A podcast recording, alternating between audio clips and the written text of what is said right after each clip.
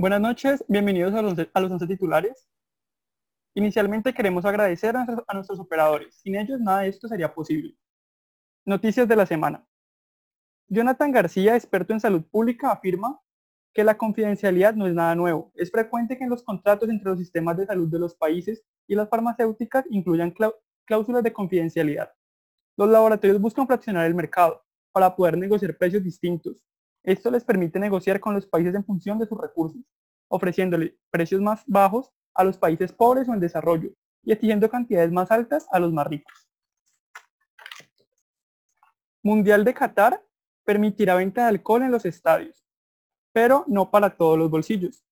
A pesar de las estrictas reglas del país musulmán en materia de consumo de alcohol, el anuncio indica que las autoridades dieron su acuerdo con la posibilidad de servir bebidas alcohólicas en los palcos de los estadios del Mundial 2022, únicamente para espectadores que posean entradas llamadas de hospitalidad.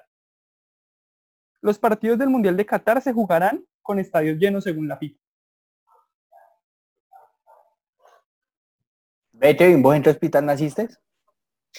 Eh, no, no, ¿por qué? No, pues como ahora los puestos públicos se otorgan dado el hospital en que uno nace. Bueno, vamos a hablar, este año también vamos a hablar de, vamos a comenzar así.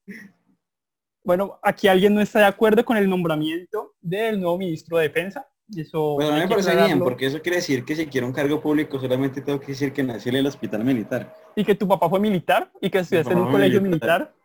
Sí, exactamente. Y que posiblemente tengas amigos militares y pues también que son militares, pero con un, Yo tengo un primo una que, palabra que adelante. militar. No cuenta, no cuenta de pronto eso también. Podría ser un buen ministro de defensa. No, no sé qué opinan. No. Uno que nació bueno. era un casi por allá. Pero bueno, hoy no vamos a hablar acerca del ministro de Defensa, pese al inconformismo de algunos miembros. De Cristian, de Cristian. De algunos miembros. No, yo quiero seguir este trabajo, no va, a, no va, a hacer comentarios, no va a hacer juicios de valor, como diría el presidente nuestro. Eh, Así lo querí. Así lo querí. Hoy vamos a tener un episodio bastante interesante. Eh, es una cuestión de ética, de economía, uh, de toda la cantidad de cosas que nosotros decimos cada vez que nos ponemos a hablar acá.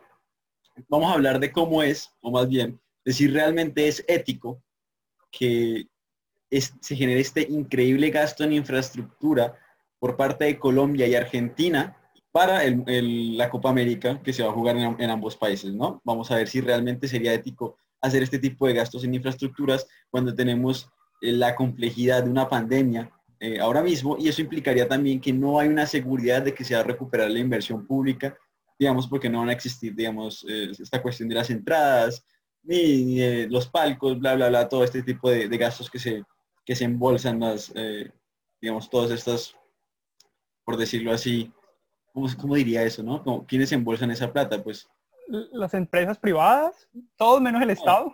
Todo menos el, bueno, el caso es que realmente no existe una garantía de recuperar ese dinero. Entonces, eh, muy, muy siguiendo la línea de las críticas que recibió Brasil en 2014, remodelando estadios mientras los niños morían de hambre en la favela, las favelas, pues vamos a, a generar este programa, ¿no? Y creo que vamos a empezar con el caso Colombia, que como siempre nuestro corresponsal colombiano, Cristian, nos va a decir cuál es el caso Colombia y cómo vamos a enfrentar esta, digamos, este gasto público tan impresionante.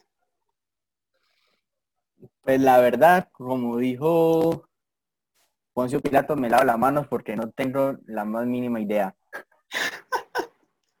Porque en este momento lo que está pasando con el fútbol colombiano es que no tenemos consolidado bien una idea de qué va a pasar con la liga.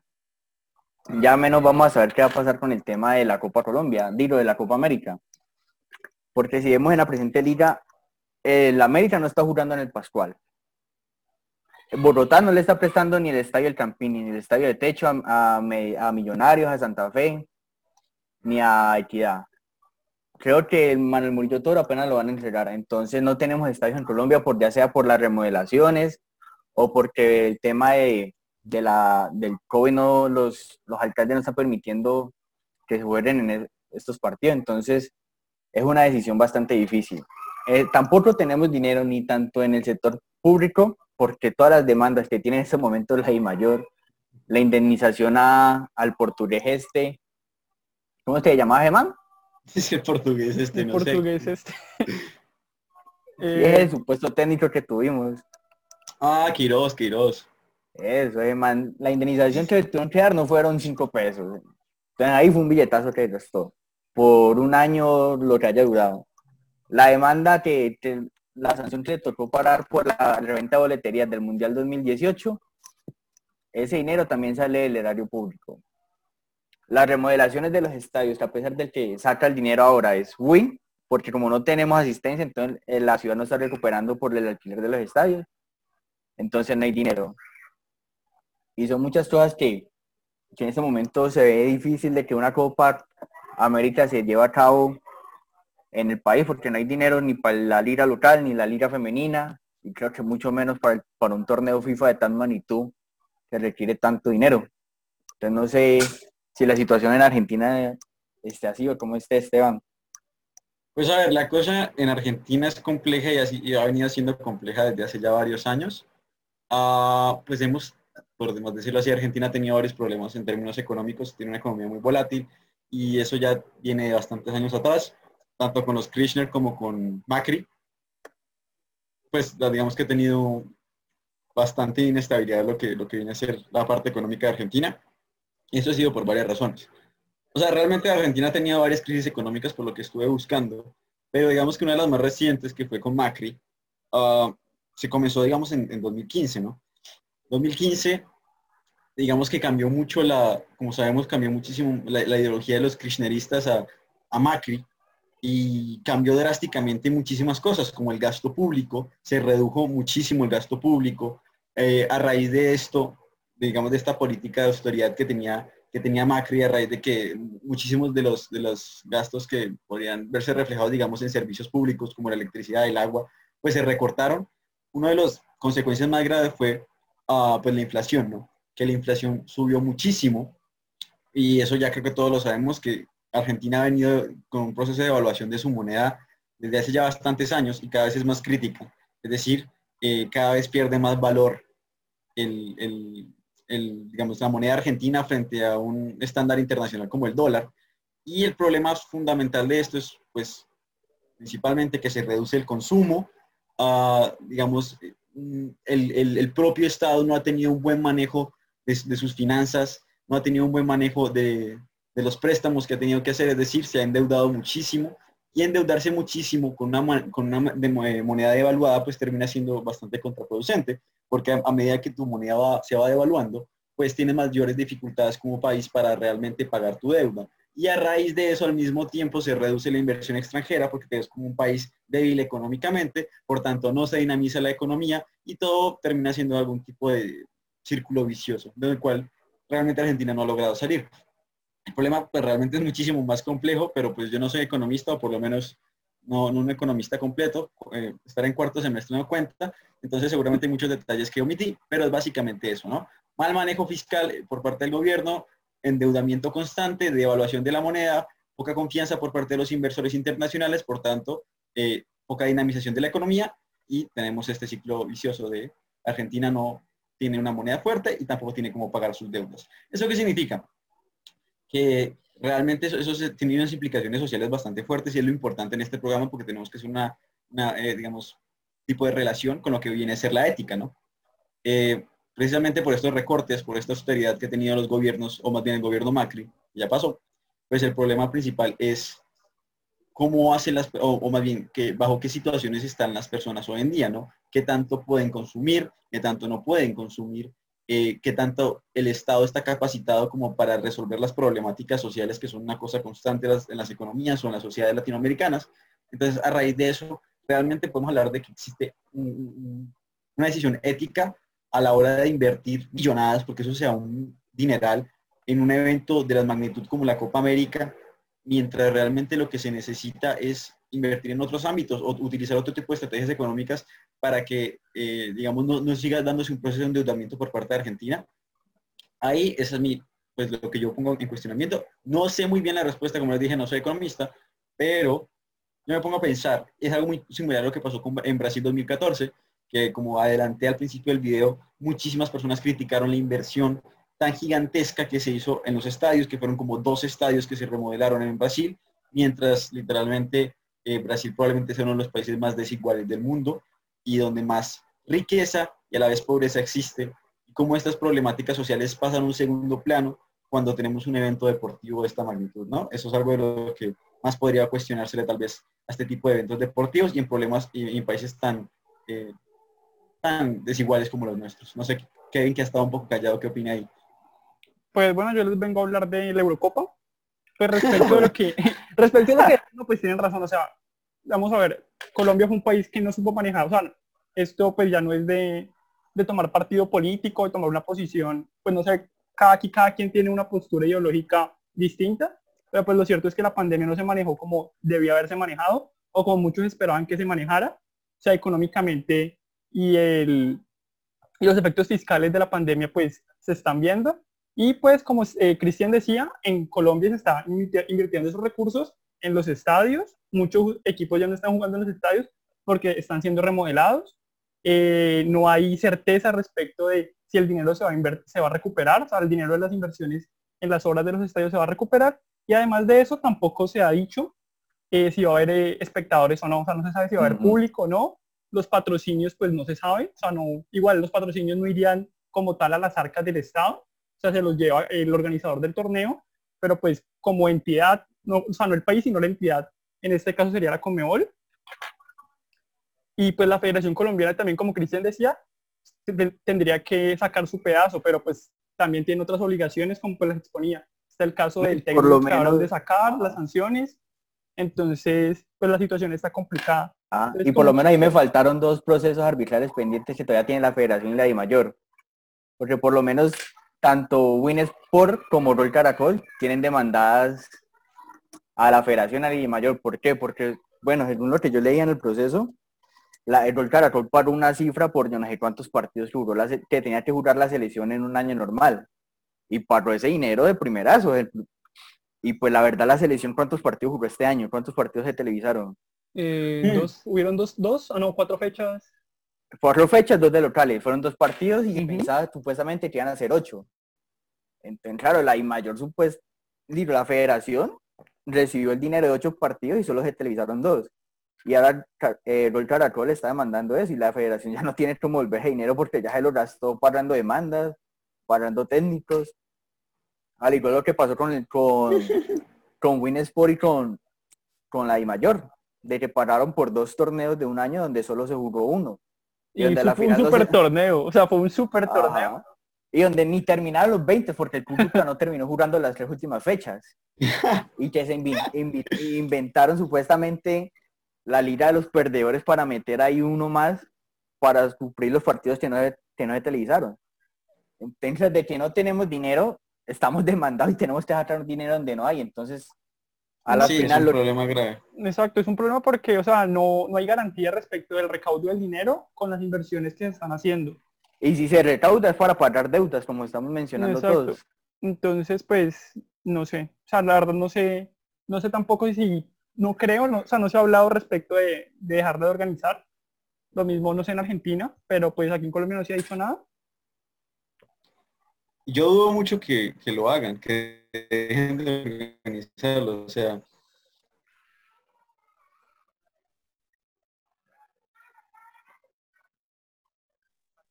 Uy, me acuerdo no sé si me están escuchando bien, ¿cierto? Eh, Ahora sí ya.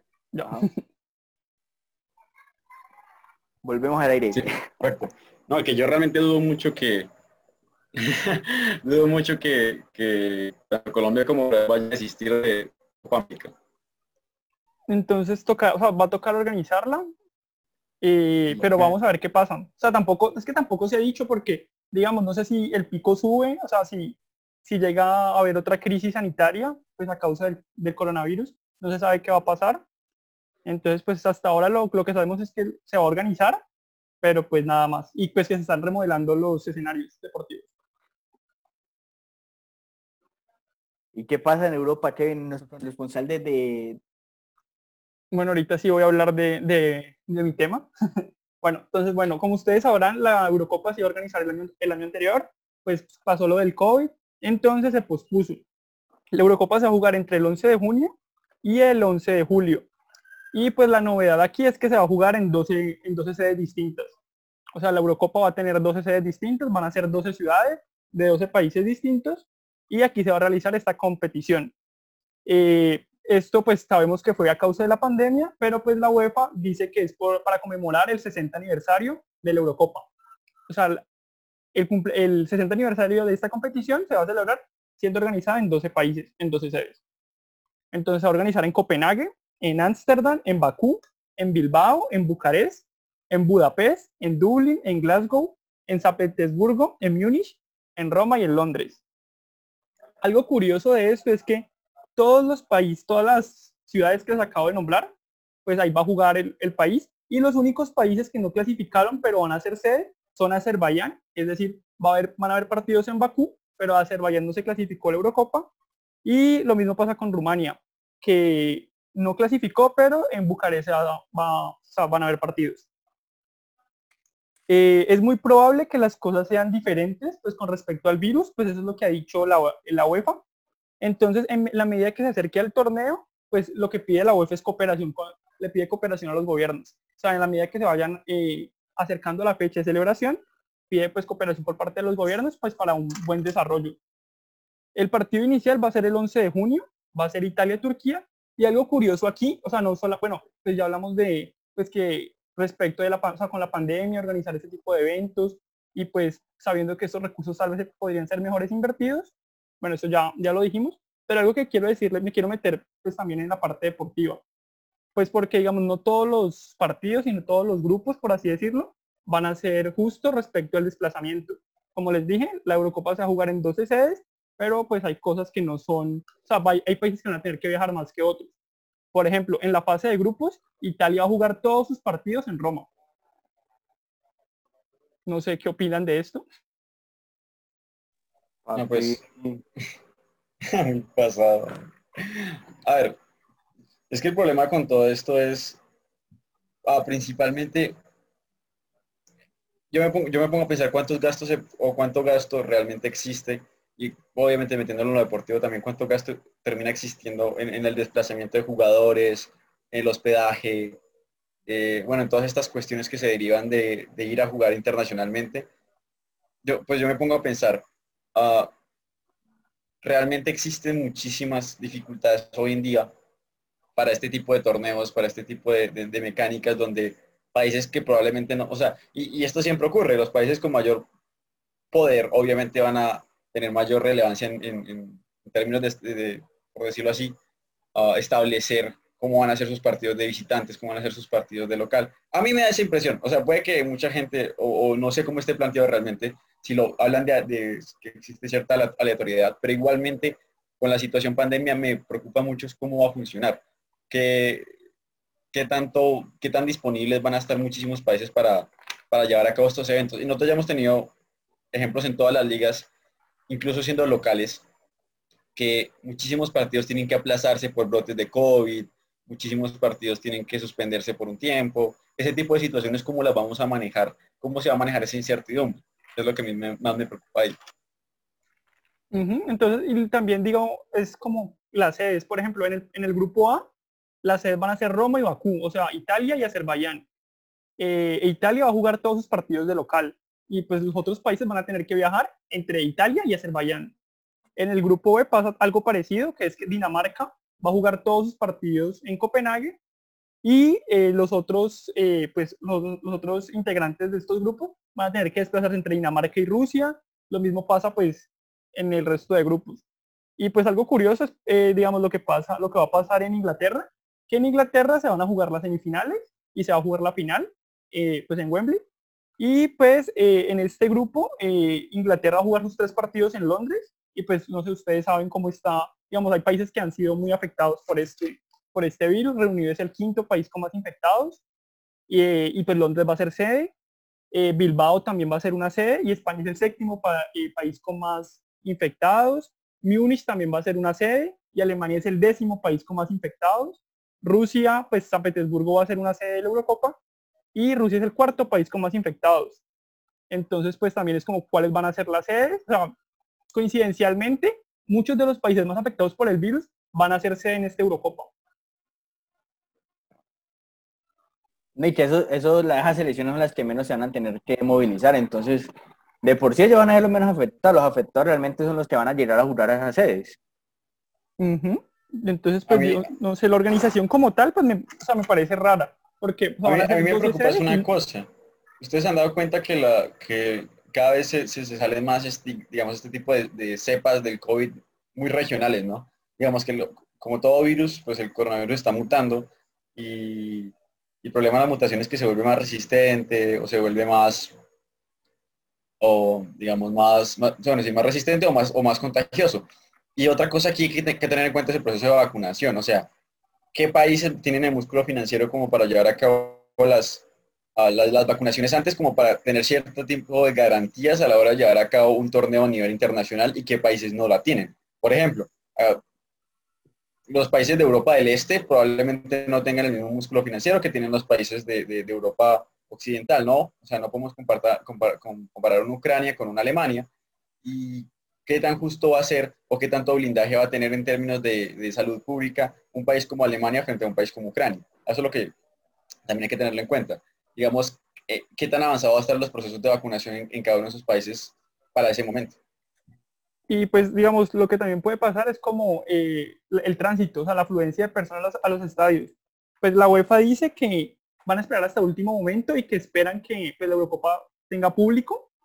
Pero, por ejemplo, en Alemania, eh, la Bundesliga, eh, los partidos se van a jugar a puertas cerradas hasta mayo. O sea, en esta temporada, hasta mayo no va a haber público, o sea, no esperan tener público en Alemania.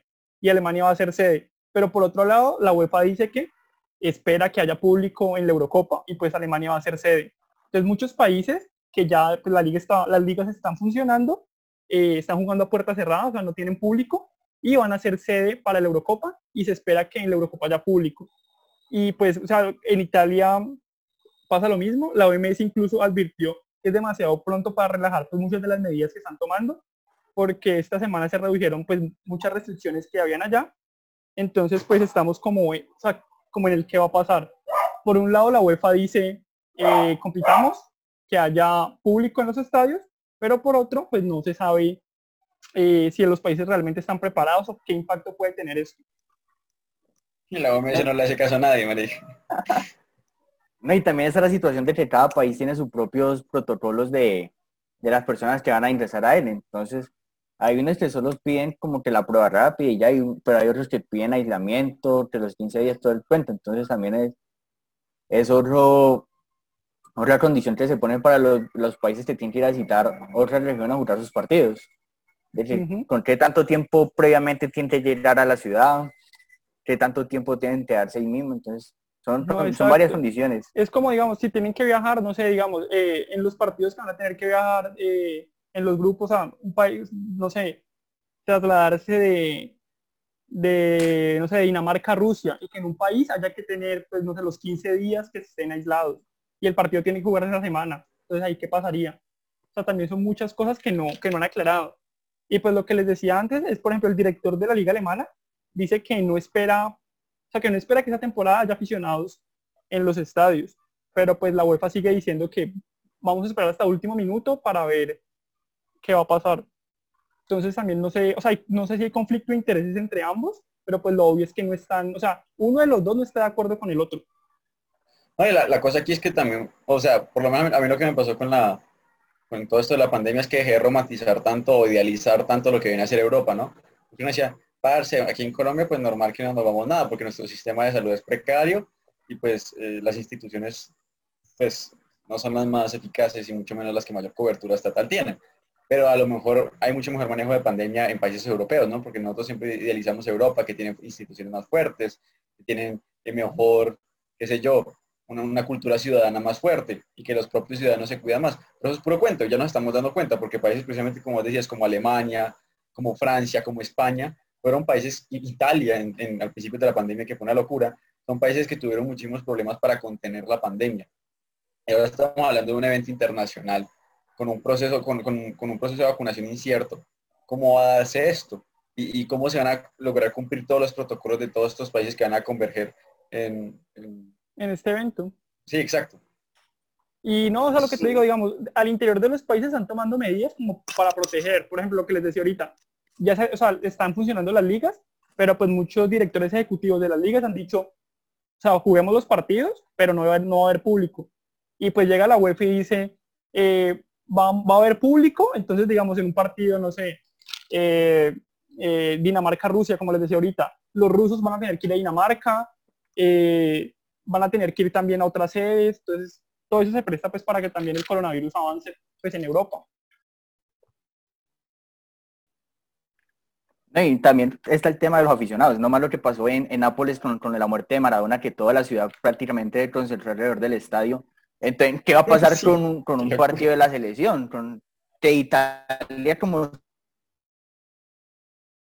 estamos mencionando, va a ser local y que todos los...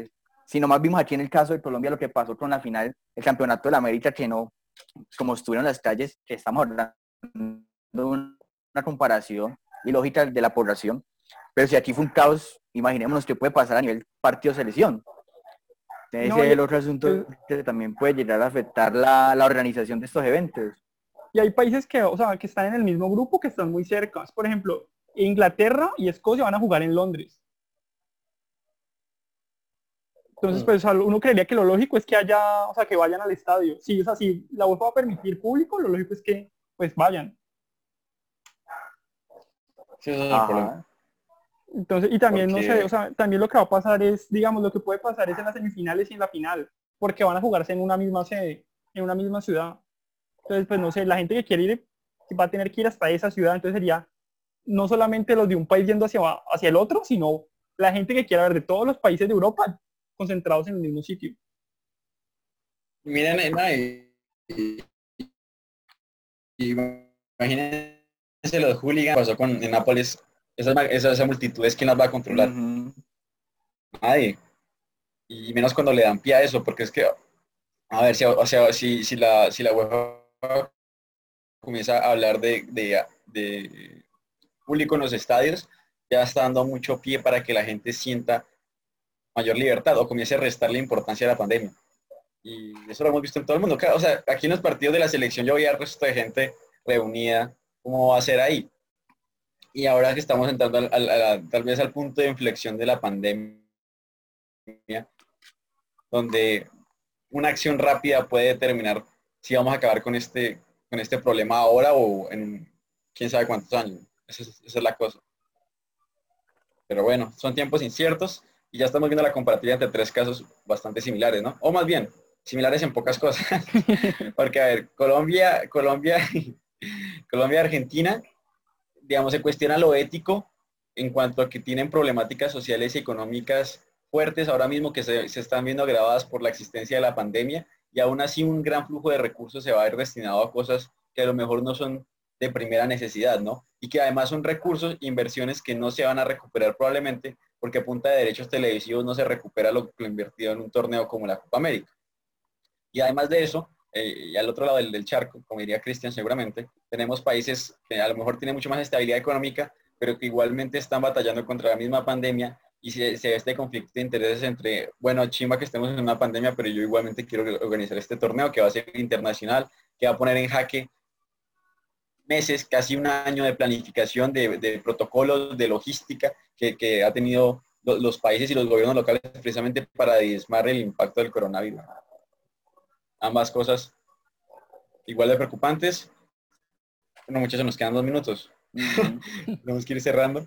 Aquí ya nos emocionamos. No, y por lo menos ahí para cerrar, si ya, ya por lo menos creo que Japón ya canceló los Juegos Olímpicos por el mismo estaban hablando, sí. Entonces, quién sabe qué vaya a pasar también con, con la Eurocopa, con la Copa América, entonces hay que esperar.